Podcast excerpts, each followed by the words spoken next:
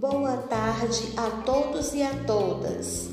Eu sou Sulane e vamos iniciar a nossa rádio, a inclusão da tecnologia no ambiente escolar. E para a nossa entrevista, convidamos Fátima Cristina. Ela é acadêmica do curso de Pedagogia da UFMA, também é professora de uma escola particular do município de Imperatriz. Vamos para a primeira pergunta. Qual foi o seu maior desafio como professora da educação infantil em reinventar as aulas remotas para seus alunos?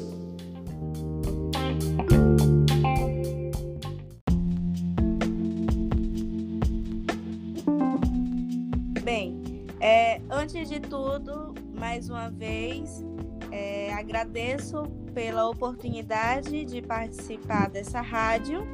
É um imenso prazer responder as questões, as perguntas da nossa amiga Sulane. Bem, Sulane, respondendo a sua primeira pergunta, nós professores estamos passando por momentos desafiadores e para mim não tem sido nada fácil ter que desenvolver diariamente atividades criativas que contribuam no aprendizado das crianças e que venha deixar as mais motivadas e que venha despertar a sua curiosidade. É isso, Sulane. Muito bem, Fátima. A segunda pergunta. Você utilizou alguma metodologia digital? Você já utilizou? Diga qual foi.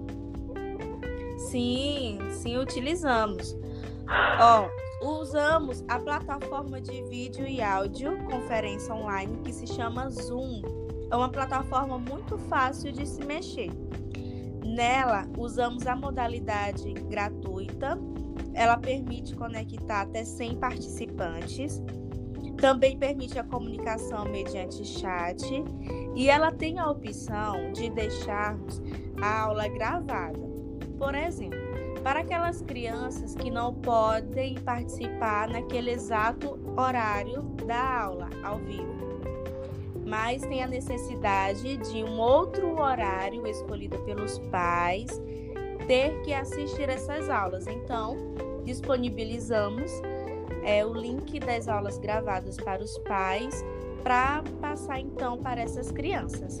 E também a plataforma, ela nos permite compartilhar ao vivo algum documento, ou vídeo, ou slide que desejamos usar para aprimorar ainda mais as nossas aulas. Muito é bem, que legal. Mais uma inovação tecnológica. Isso. Como você isso avalia esse método? Bem, é, podemos ver que a rotina de toda a comunidade escolar mudou drasticamente, não é mesmo? Então, foi o único método que encontramos ah, para adotar e dar continuidade no ensino. Não concordo que seja um método adequado, pois as crianças da educação infantil, principalmente, né, elas necessitam da interação entre elas, desse meio. E através desse método de ensino, acaba deixando a criança mais limitada. E também nem todas as crianças conseguem ter uma atenção total durante as aulas. É isso, Sulane. Fátima, muito obrigada pelas suas contribuições. Eu quero agradecer a sua presença.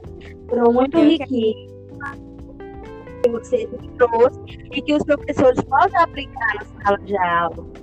Muito Isso. obrigada. Beijo no coração. Eu que agradeço. Tchau, tchau.